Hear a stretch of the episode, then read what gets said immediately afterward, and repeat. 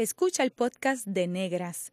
Este programa se emite los viernes a las 3 de la tarde por Radio Universidad de Puerto Rico en el 89.7 FM San Juan y el 88.3 FM Mayagüez. Todo mundo de música e información.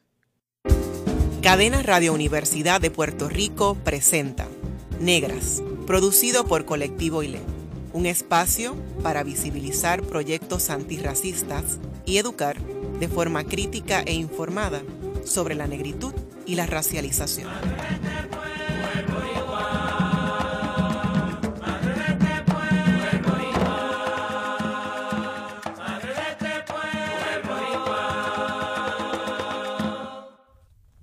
Saludos a toda la radio audiencia que nos escucha a través de Cadenas Radio Universidad de Puerto Rico.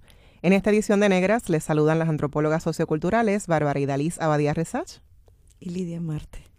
Para conversar sobre autogestión, raza y seguridad alimentaria en Puerto Rico, nos acompañan Rebeca Rosa Encarnación, Joshua García Ponte y Giovanni Roberto. Bienvenidos a Negras. Gracias. Gracias.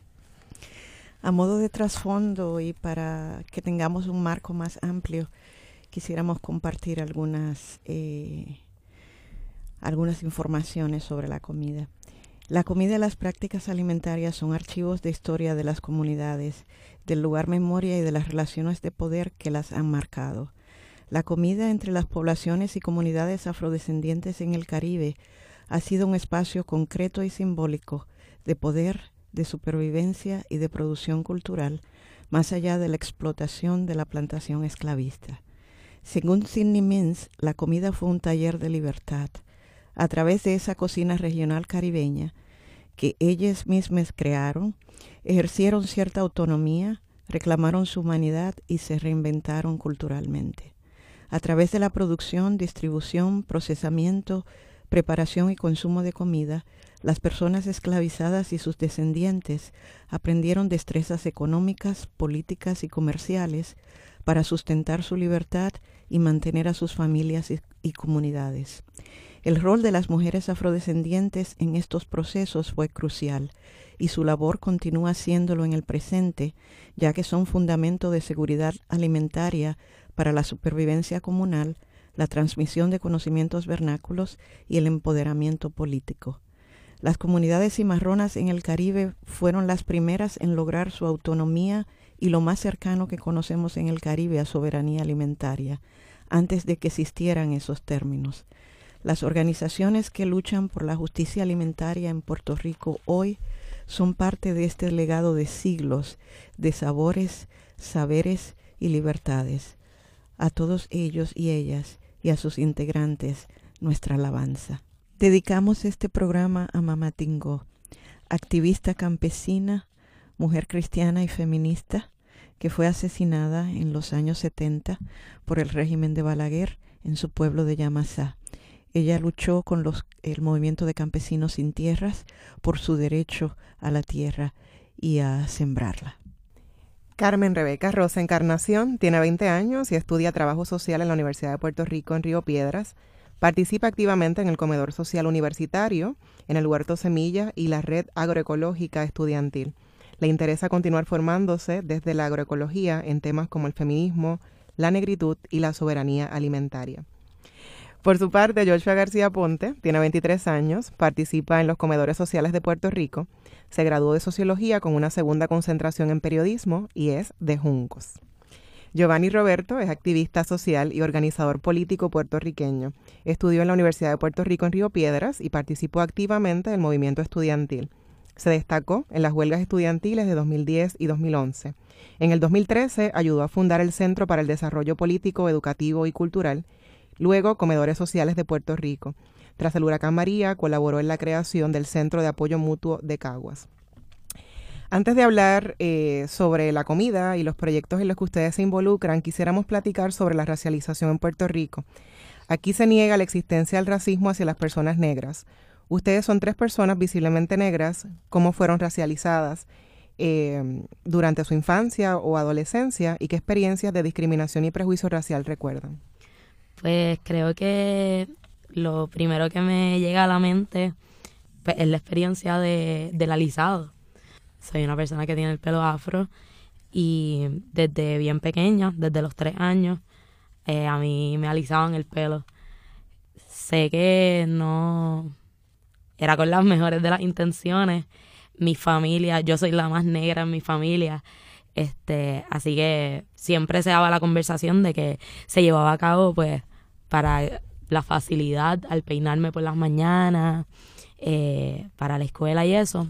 Pero sí, recuerdo eso, los fines de semana, desde bien temprano, eh, irnos para el beauty, eh, los rolos, las llagas en la cabeza, sí, este, las lágrimas y eso, pero, pero sí, es un proceso también pues de mucho hablar con, con las compañeras, eh, pues sobre nuestras realidades. Eh, no sé, también pienso mucho en mi escuela. Yo, yo estudié en un colegio y no había, no había mucha gente negra en mi colegio. Eh, así que pues sí, siempre, siempre he cargado pues, una conciencia de que, de que soy distinta. Eh, y no, no siempre ha sido negativo, no, no fue algo que me afectó así como de manera negativa en mi vida, pero, pero sí, que, que soy distinta y que hay una, unas líneas que, que están ahí. ¿Y Joshua? Mira, para mí es curioso porque yo, pues, no tenía noción de que, pues, ser negro, por ser negro, sufrí un prejuicio. Pero en realidad luego, después de grande, es que yo me doy cuenta que, que sí existió en mi, en mi infancia, adolescencia, etcétera. Primera experiencia fue el alisado. Mi mamá me alisaba el pelo, yo tenía el pelo largo en ese momento yo me hacía, ¿cómo es que se llama? Este, hay un animador en la televisión que se empezó, Jesse, Jesse, Jesse Calderón. Jesse Calderón, Se empezó a hacer un moja y mi mamá me quería hacer ese moja y yo lo quería tener también.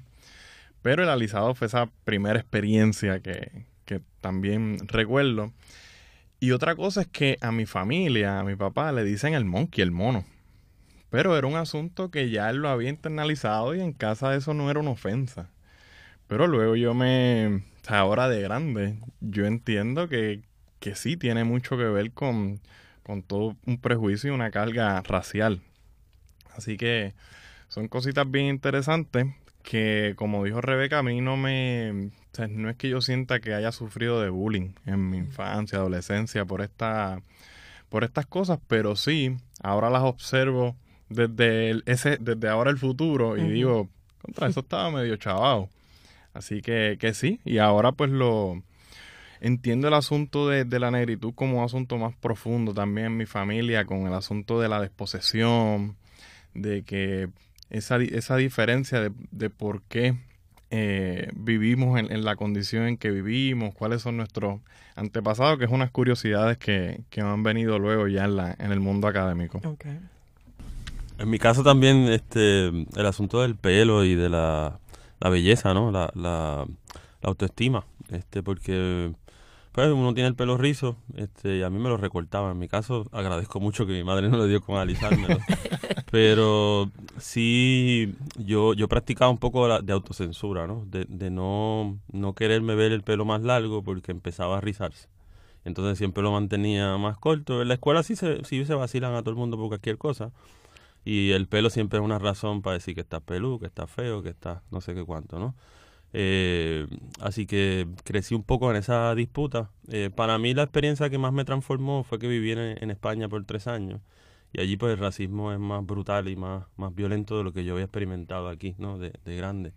Y me generó un cambio bastante radical en, cómo yo veía el tema. Y cuando regresé a Puerto Rico, pues entonces practico con mucho orgullo, ¿verdad? De una manera bien distinta a lo que son destacar el aspecto de ser negro y el pelo y ahora tengo dreads, ¿verdad? A diferencia de que siempre toda la vida lo tuve lo tuve corto. Este, pero en mi casa somos tres varones, yo soy el más moreno de los tres y eso se implicó ciertos comentarios hacia mí que no había hacia mis otros hermanos. Este, así que a mí en alguna época me llamaron el mono porque me pasaba trepado en palos. Y siempre que había que hacer algo, pues yo era el que me trepaba. Y entonces, este, a mí sí me disgustaba bastante ese comentario. Y recuerdo las peleas, recuerdo la furia con la que me defendía. Este, así que hay, algo de eso también en la injusticia que uno denuncia de grande. Okay. Rebeca, existe un estereotipo del rol de las mujeres negras como cocineras, ¿no? Como que ese espacio exclusivo, ¿no? Como si fuera algo eh, innato, ¿no? Eh, como mujer negra, ¿cómo resignificas esa noción y cómo usas la cocina como un espacio, digamos, transgresor, contestatario de cimarronaje? Pues realmente mis experiencias con la cocina llegaron hace bien poco tiempo. Eh, siento que cuando pues comencé a leer y a tener un poco más de conciencia de género, pues le cogí un repelillo increíble, era como ya yo no quería hacer lo que se supone, lo que estaba impuesto.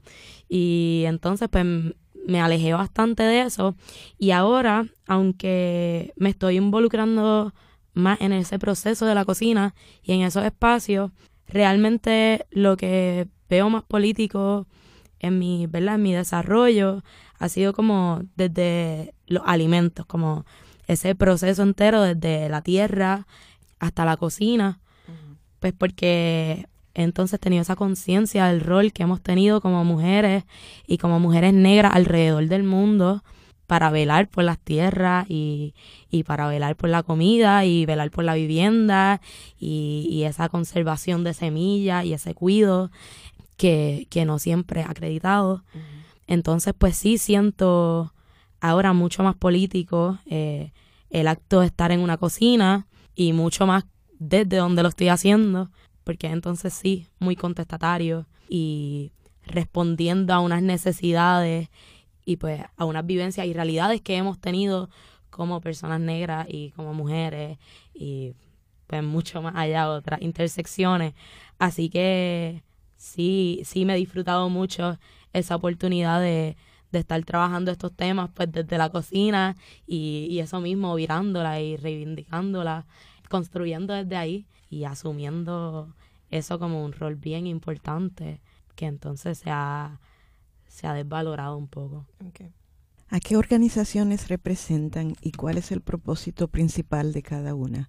Quisiera que continuáramos con Rebeca, ya que ella habló de que estaba cocinando.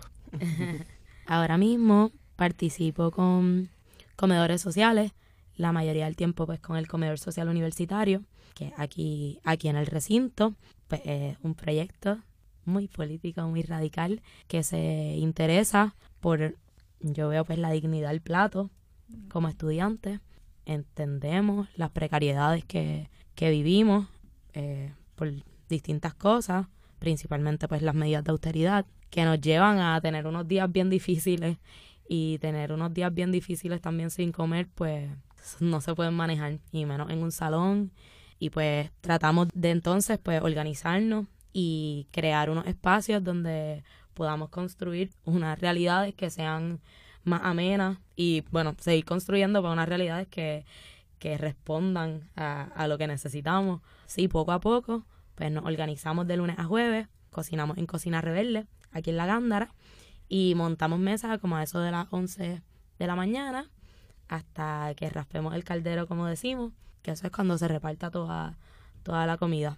El comedor social universitario pues funciona por tipos de intercambio, así que eso de no esperar todo el tiempo pues dinero en efectivo de estudiantes, entendiendo que nuestras disparidades y nuestras realidades pues son bien distintas, pues hace que, que pues muchas personas y mucha comunidad pues pueda, pueda gozar de, del proyecto. Nuestros tipos de intercambio están pues trabajar en la mesa, fregando, sirviendo, cocinando. Eh, también tenemos eh, llevar ingredientes, eh, arroz, grano, pasta, lo que sea, para poder seguir cocinando. Y pues también pues un, un intercambio sugerido de, de 5 dólares más o menos como la persona pueda en el momento. Y también participo con Huerto Semilla, un huerto comunitario eh, urbano, aquí también en el recinto, entre medio de arquitectura, bellas artes y resicampus.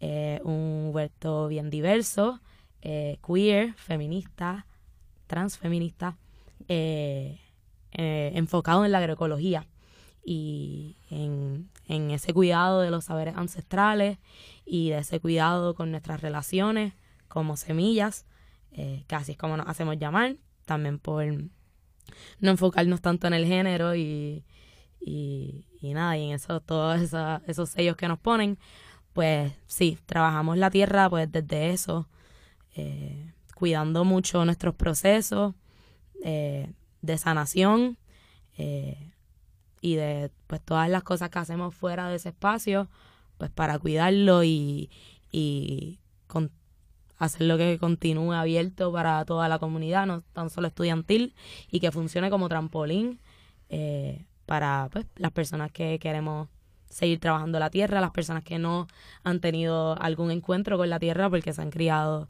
en la ciudad, pues que ese huerto sirva como un espacio pues para practicar la agroecología.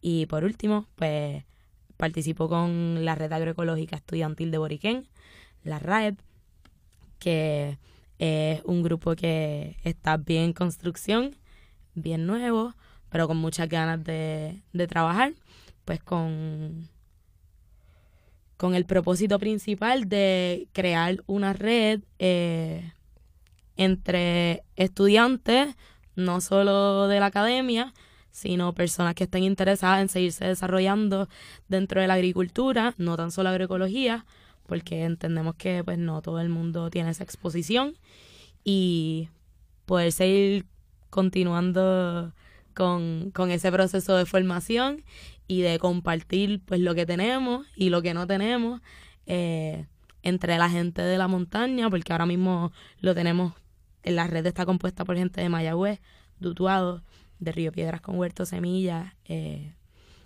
y, y nada, pues creemos mucho en eso, en podernos apoyar y poder llevar brigada a gente que lo necesite, este, porque entendemos que hay mucha gente en la montaña que está trabajando la tierra soles y que quieren maneras más eficientes, este, más amigables, eh, más costo efectivas y pues nada, construir esas relaciones con la tierra y con las personas que entendemos que son necesarias. Suena tan esperanzador y hermoso. Joshua. Pues yo también trabajo desde los comedores sociales de Puerto Rico. Yo creo que ahí Rebeca dio bastante de, lo que son los comedores sociales de Puerto Rico. Pero algo que yo añadiría, pues ese el, es una organización que busca hacer activismo, ¿no? Desde, desde lo que es la comida, algo tan esencial como la comida. Tal vez Giovanni puede hablar un poquito más de esa génesis de los comedores, pero es esa organización que nace para atender lo que son esa hacer hacer política desde la cotidianidad, ¿no? Muchas veces, pues, eh, algo tan simple y cotidiano como lo es la comida, pues hay mucha gente empobrecida que, carece de. Así que eso es una de las cosas que, que trabaja los comedores y por las que yo pues me añado en el, en el 2015. Pues en mi caso, eh, yo trabajo también para comedores sociales, ¿verdad? Fui parte del grupo que, fundó la organización y que empezaron los, empezamos los proyectos. Eh, comedores busca acabar con el hambre en Puerto Rico a través de la colectivización, ¿verdad? De las soluciones al problema del hambre. Sería la forma más resumida.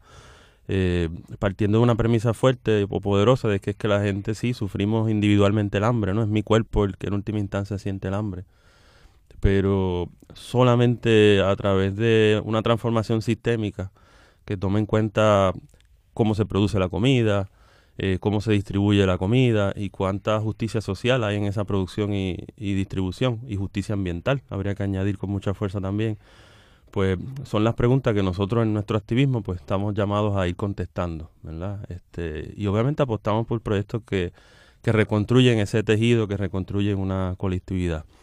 Además de eso, pues yo, yo trabajo para el Centro de Apoyo Mutuo de Caguas, Caguas Pueblo. Fue un proyecto que empezó después del huracán María. En el CAM, eh, como tal, lo que queremos es atender diversas necesidades, apostando también al mismo principio de los comedores sociales, al principio de colectivizar soluciones para problemas que hoy en día el sistema nos dice tenemos que sufrir individualmente, ¿no? Y la idea principal de la, la idea política que estoy describiendo nace de una organización que vino antes de estas dos, que se llama Centro para el Desarrollo Político, Educativo y Cultural, el CDPEC. Es una organización que fundamos como entre el 2012 y 2013 y que buscaba preguntarnos cómo vamos a hacer para cambiar la conversación política en Puerto Rico, ¿verdad? Muchos de nosotros venimos de un activismo eh, dedicado pues a la lucha por la independencia, en mi caso también a la lucha por el socialismo, a la justicia social en Puerto Rico, pero veíamos que hace falta una manera más concreta de construir una realidad que le permita a la gente soñar con eso que queremos disputarle a los poderosos, ¿no? Y pues por eso fue que desde CDPEC abrazamos la idea de, de, promover los comedores, pero CDPEC sigue como una organización de corte político que quiere además pensar cómo podemos ir construyendo y tejiendo este proyectos y realidad para cambiar cómo es que se hace la política en Puerto Rico. Bueno, al regreso de la pausa, eh, continuaremos conversando con Rebeca, con Joshua y con Giovanni sobre seguridad alimentaria en Puerto Rico. Está escuchando el podcast de Negras. Este programa se emite los viernes a las 3 de la tarde por Radio Universidad de Puerto Rico en el 89.7 FM San Juan y el 88.3 FM Mayagüez. Todo mundo de música e información. Usted está escuchando Negras, inspiradas en la grandeza de nuestras ancestras. Les hablan Bárbara Abadía Resach y Lidia Marte. Hoy hablamos de comida con Rebeca Rosa Encarnación, Joshua García Ponte y Giovanni Roberto. ¿Cuál es el estado de la seguridad alimentaria en Puerto Rico de acuerdo a los datos que ustedes tienen o que han tenido acceso? Mira, los datos que hemos tenido acceso son los que ha divulgado la prensa, principalmente el estudio del Instituto de Estadística que se publicó hace unos meses eh, que indica que el 33% más de la población sufre de inseguridad alimentaria, lo que es pues alarmante. No obstante, algo interesante como mencionaba Giovanni en el, en el break, es que pues, los datos no son precisos a la actualidad porque el estudio se realizó previo al huracán María y todo el mundo sabe pues que la, las condiciones, el contexto en Puerto Rico cambió alarmantemente en Puerto Rico. Así que de seguro esa inseguridad alimentaria se ha disparado mucho más.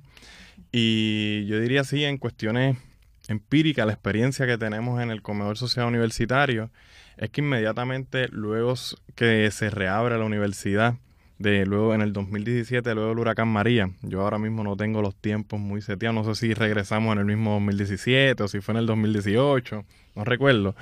Lo interesante fue que la fila más asombrosa en la historia del comedor social universitario que yo he visto es luego del huracán. Recuerdo que iniciamos en el, en el vestíbulo de ciencias sociales la fila era un caracol. y quien ha ido a ese, ese vestíbulo es bastante amplio. Así que ese día yo ahora mismo se sobrepasaron los números que, que había de, de distribución de platos que había tenido el comedor social. Y de ahí en adelante se ha también mantenido un número bastante alto de, comensales diarios, de lunes a jueves, este, entre los 120, 130, 115, ¿sabes? No, no baja de ahí. Pero a eso pues yo no tengo mucho conocimiento, no sé si ahí en comparación a años anteriores al, al 2017 pues sí era un número mucho menor, pero esos son los números ahora mismo, algo y es algo interesante también que no solo, que tal vez se va un poquito de la línea de lo que es inseguridad alimentaria, pero no solo cambia el número de platos, sino la disposición de la gente para ayudar. Por lo menos inmediatamente luego del huracán María, cuando reabrimos, eh, realizamos una encuesta. Y una de las preguntas era si las personas estaban pues, dispuesta a colaborar, mucha respuesta que sí, y a nivel práctico también había mucha más la, voluntad de dar voluntariado porque imagino que fue algo que practicaron en, en sus entornos familiares y comunitarios. Así que el, el huracán María pues tiene que, mucho que ver en, el asunto de la inseguridad alimentaria que habría que, que entonces hacer un estudio más preciso, verificar los números y y vamos, ahí e, evaluar. Pero ya, ya la data que hay, que 33% de la población sufra de inseguridad alimentaria y la que no, pues obvia una comida por falta de tiempo o no come los nutrientes suficientes. Así que estamos hablando de un problema eh, nutricional en la isla amplio provocado por el sistema económico, la prisa y demás. ¿Quieres añadir algo? Bueno, eso último que, hablabas, ¿no? Que la otra parte, la otra dimensión de la seguridad alimentaria tiene que ver con la nutrición, ¿verdad? Y, y el hecho de que comamos todos los días no significa que estemos comiendo lo que nos hace falta para estar saludables y óptimos, ¿no? En la vida digna que nosotros aspiramos. Así que una buena parte de los que seguimos comiendo probablemente no lo estamos haciendo en la calidad que nos merecemos. Así que es, es para pensar porque el concepto de seguridad casi siempre está atado a comer pero también el concepto de soberanía alimentaria y de otros que también se hablan, pues está atado más a cómo comemos, ¿no? Y la dimensión social de lo que comemos. Claro, hay, hay dos eh, factores que también tendrían que tomarse en consideración. Eh, uno de ellos es el nivel de pobreza en Puerto Rico, de 46 a 48%, gente viviendo bajo el nivel de pobreza, eh, que reciben el PAN o servicios sociales de, para alimentos eso es otra forma de inseguridad alimentaria que no sé si se está tomando en cuenta. Y lo otro es el nivel de exportación de la comida. Desde la tierra, pues, vemos como en estos momentos, ¿verdad? Yo cuando no estaba tan, tan dentro, pues, no, no veía como ese movimiento de producción de, de alimentos, pero sí sé que ahora se está multiplicando mucho y que mucha gente está bien consciente de esa, esa dimensión que trae Giovanni, de que sí estamos comiendo, pero cómo estamos comiendo, cuáles son las condiciones de las personas que están produciendo esa comida. Eh, así que sí, seguridad alimentaria pues sería como que todo el mundo está comiendo y que haya abastecimiento, pero no bajo las condiciones que queremos. Y pues sí, pues que, que sé que hay mucha gente que está trabajando eso ahora mismo y que tiene el mismo norte, que es que que sí, que tengamos acceso a comida saludable, eh, a comida que sabemos de dónde viene y, comida solidaria. ¿Cuáles son algunas de las intersecciones entre la comida, la raza y otras diferencias dadas las poblaciones a las que ustedes sirven? Pues yo, yo podría enfrentar la pregunta hablando de, la, de las soluciones, ¿verdad? Eh, porque el, lo que nosotros promovemos, que es la creación de comedores sociales, como un espacio de alimentación colectiva, eh, tiene también un rol importante que jugar en, ayudar a que la gente se junte y se piense fuera de esa barrera, ¿no? Principalmente en, Puerto Rico he sabido que los lugares donde más pobreza hay son lugares que están racializados, donde la policía eh, actúa de manera diferente o discriminatoria, eh, y, y, no es secreto porque es así en todas partes del mundo, ¿verdad? Que son los lugares más pobres, ¿verdad? Este, Puerto Rico esa es una realidad también, aunque no se hable tanto de ella de la manera en que deberíamos y este programa ayuda a promover, ¿no? Y entonces los espacios donde nosotros nos movemos y tratamos de construir espacios de, comida, eh, el espacio tiende a, eliminar ciertas barreras y a igualarnos, ¿no? Una cosa que trabajamos con la comida es eliminar la vergüenza que sienten los que no tienen comida porque pues es una vergüenza no alimentarse. Y la vergüenza está atada a muchas otras cosas que están atadas también al racismo, ¿no? A no sentirnos seguros, cómodos, orgullosos de lo que somos. y mucha de la experiencia que cuando estaba trabajando en el comedor de la universidad, tenía la oportunidad de cuestionarle a la gente eso, ¿no? Por lo menos responderle con mucha alegría cuando me decían que no tenían dinero para pagar ese día o para dar un donativo, ¿no? Y de, alguna manera el que uno le devuelva eh, una palabra de amabilidad o el mismas gracias que uno le da al que te da cinco pesos, de alguna manera empieza a trastocar pues, el campo emocional de la vergüenza y la culpa, que para mí siempre apunta a, la sanación y eso tiene que ver mucho con el racismo, ¿verdad? Porque el racismo en Puerto Rico, como muchas otras cosas, significa trauma, dolores y asuntos por resolver cuando ya uno es adulto. Ya hemos hablado sobre los comedores sociales universitarios, pero me gustaría como que eh, enfatizar un poco más cómo es que surge la idea. Giovanni, creo que de los tres, tú eres la persona que como que inició ese proceso, que puedes hablar desde el inicio. Eh, y lo que comentaba eh, Joshua, ¿no? De las filas kilométricas y todavía, o sea, cuando a veces uno baja al vestíbulo, no solamente en sociales, también en el centro universitario. Vemos la fila de gente con sus eh, envases para calentar comida, ¿no? Eh, también la, el promover que traigan sus propios platos, sus propios utensilios, cómo está cambiando todo eso, ¿no? Pero desde el comedor social universitario, ¿por qué surge? O sea, ¿qué, qué fue lo que observaron? Que identificaron que, bueno, hay que hacer esta, esta iniciativa. Pues mira, curiosamente el, tema de la comida eh, surge como un llamado en mi experiencia personal. Mi madre tiene un, cáncer en el 2012 que provoca que en nuestra casa tengamos que pensar la comida de otro modo y decidir qué comemos. De momento estamos haciendo compras de otra manera. Y yo que venía ya del activismo, ¿no? Pues nunca había trabajado el tema de la comida como un asunto del activismo político, ¿no? Y, y de momento se hace muy evidente que es un asunto que hay que leer, que hay que enterarse, que hay que empezar a cambiar. Eh, eso se junta con, con una, un psiquiatra naturista al que yo iba en el 2012 también, el doctor Efren Ramírez, que su filosofía principal era que uno podía sanar por, de dos maneras, o de muchas, pero de dos maneras principales que yo me llevo. Uno, que uno sana en comunidad y que uno también sana por lo que uno hace, incluido por lo que uno come, ¿verdad? Y de esa manera, pues, yo empecé a intentar pues tener procesos de sanación individual y la comida se volvió como un referente. Eso, eso hizo conexión con mi activismo anterior, eh, que venía pues del movimiento estudiantil y, de otros procesos. Y entonces la organización que yo militaba en aquel momento, la Organización Socialista Internacional, estábamos en, conversaciones de cómo hacemos mejor lo que hacemos, cómo activamos un, activismo distinto en Puerto Rico. Y surgió pues, entonces una posibilidad de, de empezar a montar mesas y explorar. Realmente no teníamos datos, no teníamos información de cuánto era el hambre en la universidad. Obviamente yo como estudiante había tenido también hambre y había visto hambre en mis compañeros y mis compañeras. Pero por ejemplo en mi época, mi primera época de estudiante universitario, el 2000 al 2005, no había casi este horno microondas en, la universidad. Yo recuerdo dos, y, los recuerdo porque tenía que visitarlos y era uno en Derecho y otro en Traducción, en Humanidades. Esos eran los únicos dos en todo el recinto. Eh, ya en, desde 2013 y 14 en adelante hay en casi todas las facultades, lo que habla ¿no? de la transformación.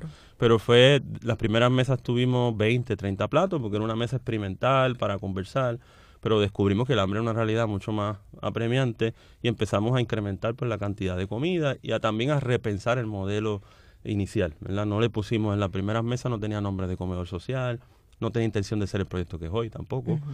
Pero los mismos estudiantes fueron validando que hacía falta y el modelo de tres aportaciones que usamos hoy como un sistema surgió precisamente de las conversaciones. Algunos estudiantes nos empezaron a sugerir, oye, tú que en verdad a veces te regalas la comida ahí, ¿por qué no le pides a la gente que traiga algo? ¿Y por qué no le pides a los estudiantes que te ayuden? Porque en realidad era una iniciativa que hacía bastante solo al principio. Y así es como surge el, modelo, ¿verdad? Así que para mí es siempre bien importante eso porque es la experiencia y la corrección con la experiencia lo que va creando el modelo. Y ese es un poco el principio metodológico que hemos usado para otros proyectos que estamos expandiendo.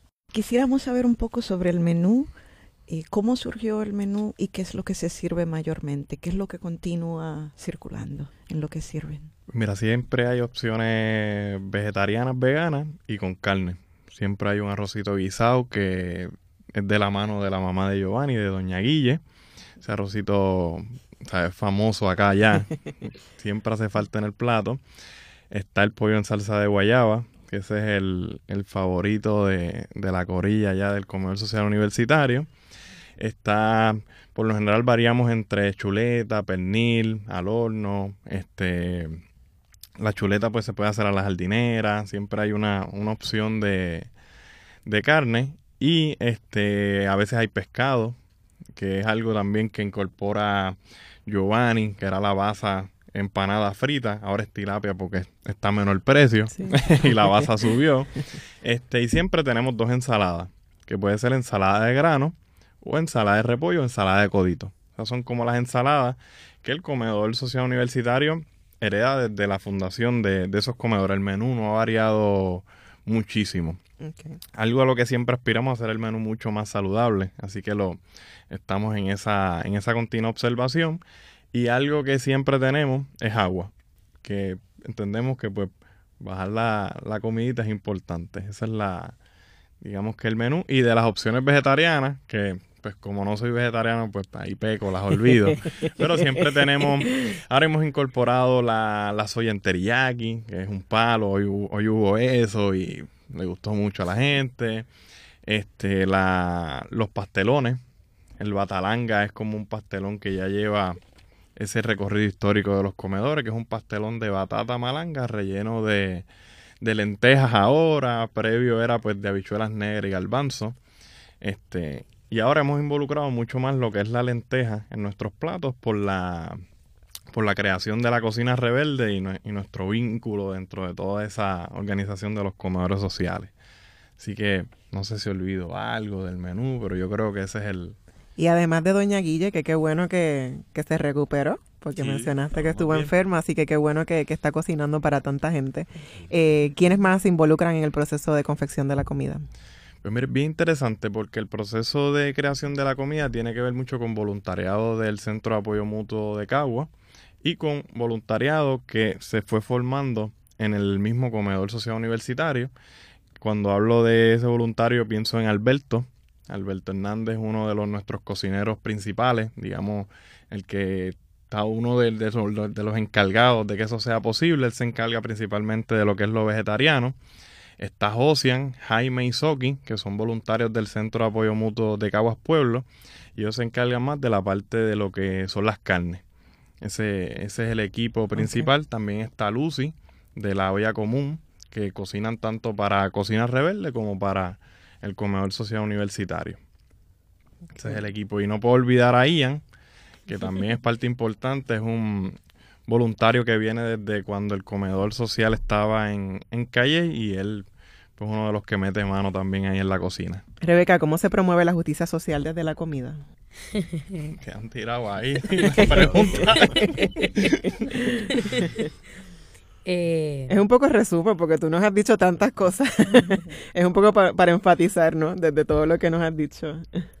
Sí, pues desde el derecho a tierra para sembrar, desde el derecho a semillas, desde el derecho a un plato completo, a, a varias comidas en el día. eh, no sé, se han manifestado de, de muchas maneras, eh, pero sí, pero esa, esa justicia social que, que viene atada pues a unas, conex- eh, unas condiciones dignas de vivir. Eh, Joshua, ¿cuál es la diferencia entre la seguridad alimentaria y la soberanía alimentaria? Y también ahorita Giovanni mencionó como hay muchos términos que se están utilizando, ¿cuáles son los que ustedes quizás son definiciones operacionales para los proyectos que ustedes están haciendo, ¿no? ¿Cuáles son las que ustedes promueven y por qué?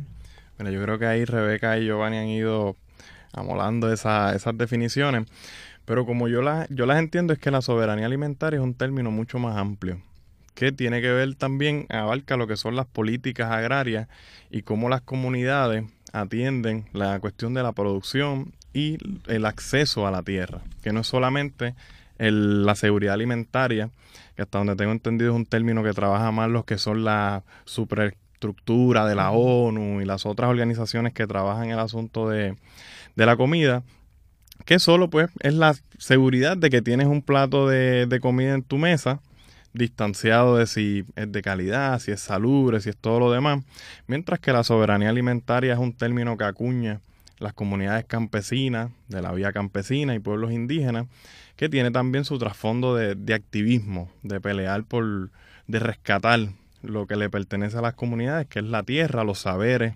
agrícolas. Así que desde el comedor social universitario estamos en el proceso de formarnos en lo que es el asunto de, de la comida. Lo entendemos como primordial porque es un asunto que trabajamos. Y yo defino que a nivel práctico tenemos una excelente práctica, pero a nivel teórico nos falta ese proceso de formación.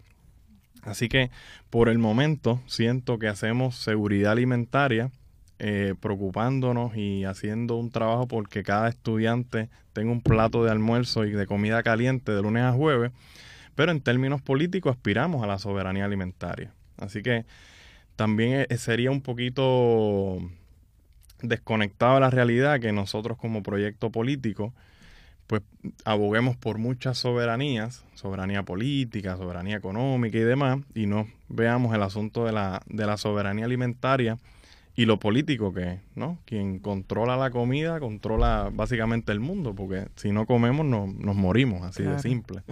Así que, pues por ahí va.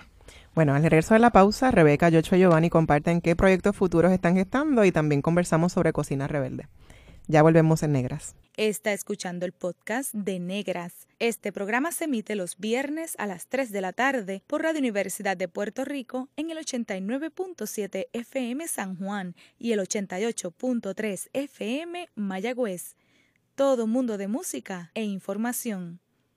Gracias por su sintonía. Les hablan Bárbara Badía Resach y Lidia Marte. Hoy en Negras estamos hablando sobre los comedores sociales, sobre raza y género, con Rebeca Rosa Encarnación, Joshua García Ponte y Giovanni Roberto. Nos gustaría que nos cuenten un poco de Cocina Rebelde, qué tipo de iniciativa es, eh, cómo surgió este proyecto y cuál es la experiencia de ustedes trabajando allí. Cocina Rebelde es un proyecto de comedores sociales de Puerto Rico, que es parte de, nuestra organización y es el, proyecto económico más importante. Como comedores, nosotros insistimos en no depender. Nosotros somos una sin fines, pero no queremos depender de las fundaciones y no queremos depender de los municipios ni de los gobiernos, porque aspiramos a tener un proyecto bien autónomo, bien independiente. Y para eso lo único que nos queda es actuar por nosotros mismos, ¿no? Y, y la autogestión de un proyecto económico como lo es Cocina Rebelde, es una cafetería que está aquí en la avenida Gándara. Eh, trabajamos de lunes a viernes de 6 de la mañana a 3 de la tarde y servimos desayunos y almuerzos. Y es un proyecto que está totalmente ligado a lo que hacemos aquí en la universidad, comedores social universitarios, ¿verdad? Muchos de los que están trabajando, como explicaba yo anteriormente, pues son compañeros que vienen de, ese voluntariado y que ahora han tenido pues la oportunidad de, de autoemplearnos, como quien dice, dentro de la misma acción social y política que hacemos, ¿no? Así que eso es Cocina Rebelde, esperamos que sea todavía más grande y que dé un ejemplo de que se pueden desarrollar proyectos económicos independientes para hacer el trabajo social y político sin depender de las fundaciones, que ahora están pues como buitres también pendientes a Puerto Rico. Mira, para mí algo interesante de Cocina Rebelde, que ahora mismo yo no lo sé a palabrar, pero la experiencia me dice por la composición, quienes componen el equipo de trabajo, el objetivo de potenciar proyectos sociales, es que Cocina Rebelde es un proyecto que está avanzando un nuevo tipo de economía en Puerto Rico. Digamos que está vinculado a la economía social, a la economía solidaria, etcétera, que tenemos que definir más. Pero sí, es un proyecto interesante, particular y yo creo que único en Puerto Rico por ese aspecto, ¿no? Porque no es un proyecto que las ganancias son para enriquecer a una persona como es la clásica experiencia fuera de lo que son eh, modelos cooperativistas, etcétera, sino que es un proyecto que busca eh, que lo que se genere ahí es para eh, potenciar el trabajo social que hacemos desde el comedor social universitario, el centro de apoyo mutuo, así que eventualmente habrá que, definir más la importancia eh, y el rol que está jugando Cocina Rebelde en un nuevo modelo económico en Puerto Rico. Y en tu caso, Rebeca, ¿cuál es tu experiencia allá? Yo te vi en la cocina allí. Eh, fantástica. Creo que es bien importante porque nos da, número uno, otro espacio donde organizarnos. Pues sí, estamos en el, en el comedor y, la mayoría de nosotros somos estudiantes, pero sí es un, por lo menos, o sea, por mi parte, un gran privilegio que el sitio donde pues también estoy, estoy trabajando eh, asalariadamente sea eh, en un proyecto como este, porque sí he tenido otras experiencias de empleo y pues es, muy distinto. Y nada, pues trabajar con esa conciencia y, y, estar a diario eh, tratando de formarnos en colectivo pues y en comunidad, pues es increíble. Así que sí, creo que es un proyecto que nos sigue juntando y, y, sirviendo pues de, de, cohesión en el grupo, porque como bien dijo, dijo Yocha, pues somos muchas las voluntarias de, de la mesa, que entonces continuamos a, a, trabajar en Cocina Rebelde. Así que sí, es como que sigue creciendo el grupo y para mí es algo bien bonito y una, una oportunidad que, que estaba súper bien pensada.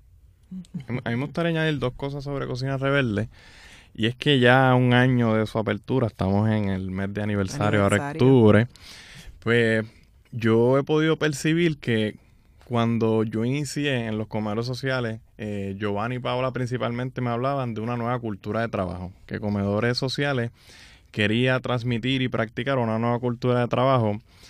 Y yo siento que en Cocina Rebelde se percibe esa nueva cultura de, trabajo, una cultura del aprendizaje, del descubrir, de el ir construyendo, ¿no? Y también el asunto de la de la equidad de los roles de, de, los espacios de trabajo. O sea, lo mismo Rebeca brega con la sandwichera, que friega, que fríe la enturria. Y por lo general en, la, en la cocina comercial, pues en la cocina el rol es el del, del hombre, que aún nos falta avanzar en ese espacio, pero que lo tenemos bien consciente. Y otro asunto que me recuerda mucho Cocina Rebelde es que Paola siempre mencionaba, Paola es una de las fundadoras de los comedores sociales, que eh, hacer activismo era bien, es bien precario, ¿no? Que pues tenía que la gente tener otro trabajo, dos trabajos y el tiempo que le, que le quedaba pues se lo dedicaba a hacer activismo. Yo creo que Cocina Rebelde nos ha permitido hacer activismo desde nuestro espacio de trabajo, ¿no? Quedarnos en la, en la organización, en Comedores Sociales de Puerto Rico para seguir trabajando el asunto de la comida, de género, desde ahí, ¿no? Y pues para mí Cocina Rebelde está interesante esa, ese, ese, ese proyecto. Yo sé que no tenemos tiempo para una pregunta completa sobre esto, pero quizás si nos pueden explicar cómo difiere del menú eh, de comedores sociales, porque quiero que me hablen de las lenturrias. no podemos dejar de hablar de las lenturrias y que me cuenten de eh, los slogans y los lemas como yo no como austeridad. El menú de, cocina rebelde ha sido un menú bien colectivo. En algún momento, ah, bueno, en algún momento no hay una libreta colectiva de recetas que está allí dando vueltas por la cocina. Y la idea con esa libreta era promover que cada cual se sintiera capaz de poder diseñar su receta y de anotarla y de compartirla. De las lenturrias te cuento que, que es un invento que viene de Salinas. Hay alguien por allá abajo que se llama Tito, Tito Gómez, que es sonidista. Es amigo de un compañero de Quique Cubero García. Y le enseñó a Quique un día que fueron, estaban montando un sonido y trabajando. Este, Quique lo lleva a mi casa, que estamos allí trabajando en otras cosas. Y nosotros le añadimos en mi casa el ingrediente secreto que no va a decir por aquí, porque entonces no, no, no, hay, no hay gracia. Pero se lo añadimos en mi casa, ¿no? Y eso hizo como una combinación y nos gustó mucho. Y un día, cocinando con otra compañera para los comedores de la universidad, pues decidimos, vamos a enviar esto para la universidad, para que prueben esto. Eh, la cosa es que gustó y la compañera siguió repitiéndolo, repitiéndolo. Cuando pensamos en abrir Cocina Rebelde, pensamos en qué comida iba a tener diferente, ¿verdad? ¿Qué, qué especial iba a tener? ¿Dónde iba a estar la rebeldía, ¿no? En, la comida. Eh, así que pensamos, bueno, las lenturrias tienen que ser un, un producto central. Y para el que lo escucha que no sabe lo que son las lenturrias, ¿verdad? ¿verdad? Las lenturrias es, un, es una bolita parecida a los falafel, una bolita frita, eh, llena de lentejas, o sea, a base de lentejas. Y otros ingredientes que le dan sabor, ¿verdad? Y le llamamos lenturria porque a veces tira un sabor como parecido a la alcapurria. Tú coges esa bolita y la mojas en una salsa exclusiva de nosotros, que es la salsa alioli, y la, y la prueba y ahí está, la profesora aquí va, va todo el tiempo a pedir lenturria. Este, pero el menú también interesante, Alberto, que, que lo hemos descubierto como un cocinero que nunca lo fue, ¿verdad? Por lo menos para nosotros. En la organización, cuando abrimos Cocina Rebelde, lo que decía Yocho, la gente ha tenido oportunidad de desarrollarse y demostrarle a la organización y a los demás cosas que nosotros no habíamos, no nos habíamos retado para que Alberto, Alberto creó una pasta a base de zanahoria, donde el fideo es la zanahoria, que es una de las cosas que más yo me encanta a mí del menú de nosotros. Eh, hay, un, hay un plato que, que, se llama ropa vieja vegana, que es a base de la cáscara de, de plátano. Así que también nosotros estamos, estamos pensando cómo, cómo cocinar de cara al futuro, ¿verdad? Reconociendo que hay que maximizar el uso de los productos. Si vamos a hacer tostones y vamos a botar, ¿verdad? Cientos de cáscaras, esa cáscara la podemos usar y cocinamos otro plato que además es bastante sabroso también y nutritivo, porque también botamos cosas de la comida que que podemos comernos para, para ¿verdad? Así que Cocina Rebelde tiene una misión, ¿verdad? Una misión de transformar su menú a que sea cada vez más equitativo, menos carne, más vegano, ¿verdad? Quizás en algún momento 50-50 y también ir educándonos nosotros y nosotras mismas en qué es lo que es más nutritivo en ese diseño del menú. En dos o tres años Cocina Rebelde va a ser diferente. Y yo no como austeridad, que lo tiene George en su camiseta, no lo pueden ver, pero yo le estoy, créanme. Pues mire, eso nace, estaba ahí antes, hace un ratito estaba tratando de recordar con Giovanni, pero nace en el 2016, previo al huracán, a la huelga, y era que, si mal no recuerdo, era que queríamos eh, integrarnos al proceso huelgario con una, una política concreta. Y lo que yo recuerdo cuando se me ocurre lo que es yo no como austeridad, es que en, ese momento pues comenzaba a resonar lo que era la Junta de Control Fiscal, las medidas de austeridad eh, y todo ese paquete que ya hemos visto cómo, se, cómo ha ido desencadenando en Puerto Rico y pues también vincularlo a lo que son los comedores sociales, ¿no? Y yo creo que pues yo no como austeridad. Así yo creo que se, que se entiende. Nosotros no nos vamos a tragar eh, esas medidas del neoliberalismo y vamos a, luchar contra ellas. Eh, la compañera Paola propuso también como para completar la consigna el yo cocino dignidad, sino que no solamente nos quedamos en el, en el ataque, sino que también tenemos a través de esa consigna una propuesta que es que pues venimos a, a buscarle soluciones a, esta propuesta neoliberal que hoy día no, nos ataca. Eh, Giovanni utiliza las redes sociales para escribir poemas eh, sobre la comida, particularmente del hambre. Bueno, sí, uso, bueno, de vez en cuando comparto, pero realmente la, la poesía se integró a mi vida como para sanar también cosas y como pues el hambre sí fue parte de mi vida, pues, pues de vez en cuando me saco dos o tres poemas. Hay un proyecto de libro que, que queremos trabajar desde Comedores Sociales de Puerto Rico. En ese libro, además de algunos aspectos de la historia y algunos aspectos de, debate político de qué es lo que estamos haciendo, eh, nosotros pensamos en incluir recetarios, recetas y también poemas, ¿verdad? Dentro de las dinámicas formativas que hemos hecho en estos dos años, en los últimos dos años, se han producido muchos poemas, poemas individuales. Joshua tiene dos o tres que van a ver en el libro.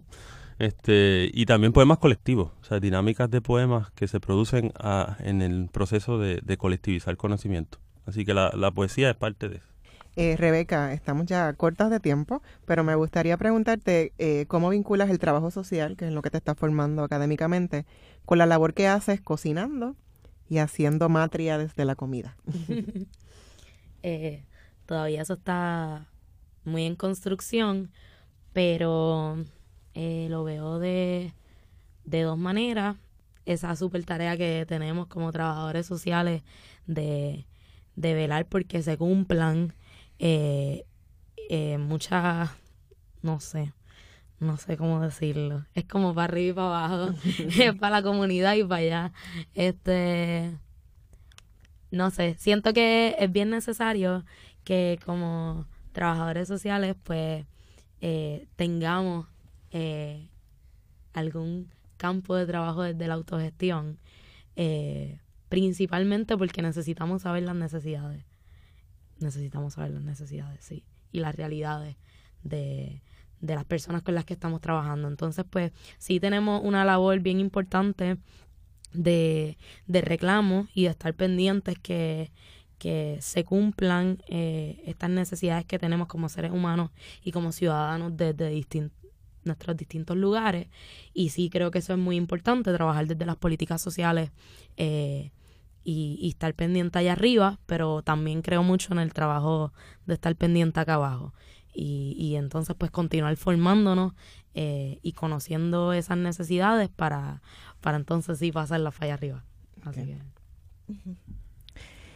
¿Con qué proyectos eh, que no hayan ejecutado aún sueñan, o sea, que, les depara el futuro en términos de lo que quieren hacer eh, y si pueden darnos formas de contactar eh, esas organizaciones para que aquellos que eh, tengan interés en apoyarlos también pues puedan tener una forma de contactarlos. en cuanto a proyectos, yo por lo menos estoy trabajando con una visión de que en tres, cuatro, cinco años podamos desde CDP y Comedores promover la creación de una escuela, una escuela de formación política que pues que conecte con otros procesos internacionales de escuelas también, la escuela zapatista, la escuela del movimiento de los sin tierra en Brasil, porque dentro del análisis que hemos hecho en todos los proyectos siempre hay un, vacío, un vacío de historia, de continuidad, que pensamos pues hace falta espacios de ese, de ese tipo.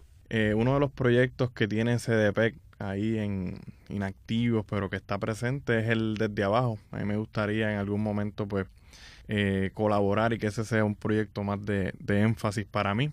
Eh, y ahora, inmediatamente, pues, enfocado en comedor social universitario, en hacer que trabaje de manera más eficiente, tanto en el fortalecimiento de la perspectiva de la formación, como ahora tenemos una campaña, recuerdo que mencionaste ahorita, pues de reducir nuestra basura, nuestra huella ecológica, de eh, reintegrar los platos reusables, cubiertos reusables y demás, pues para como forma de concientización también en la mesa. Así que esos son los proyectos inmediatos.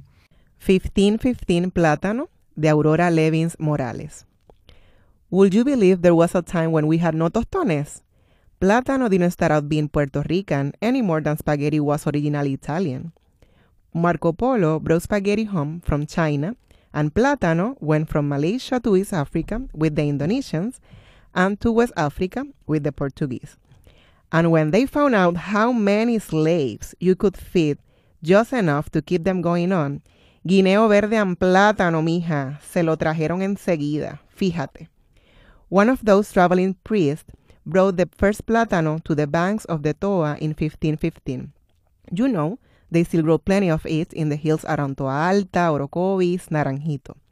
So, who invented the first tostón? Slaves, por supuesto. The patron throws down a sack of guineos y plátanos and says, This is your food for the week. So the first day, it's boil. The second day, it's boil and match. The third day, boil. One of the women says, Basta ya, gets a little grease from somewhere, throws in a bit of garlic and fries it up. But the inside stayed too raw.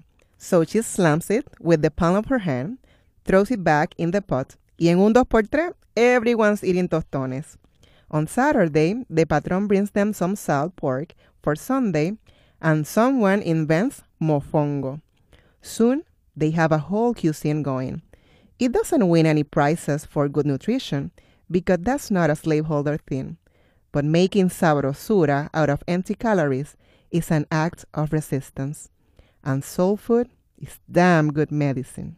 Deseamos reconocer la labor de otras cocinas e iniciativas comunitarias como Olla Común y además el Caldero Nocturno de Urbia Pie en Caguas, y de mi parte agradecer a Joshua, a Rebeca y a Giovanni porque están presentes en todas las luchas que libramos en este país con sus mesas y su comida para alimentar a, los manifestantes y las manifestantes. Así que gracias por eso. Y también aprovechamos para anunciar que el sábado 26 de octubre es el primer aniversario de Cocina Rebelde, que se ubica en la calle Gándara en Río Piedras. De 12 a 9, Cocina Rebelde se convierte en restaurante y a partir de las 7 de la noche habrá un evento artístico. Cadena Radio Universidad de Puerto Rico y Colectivo ILE presentaron Negras, asumiendo nuestro justo lugar como forjadoras de cambio.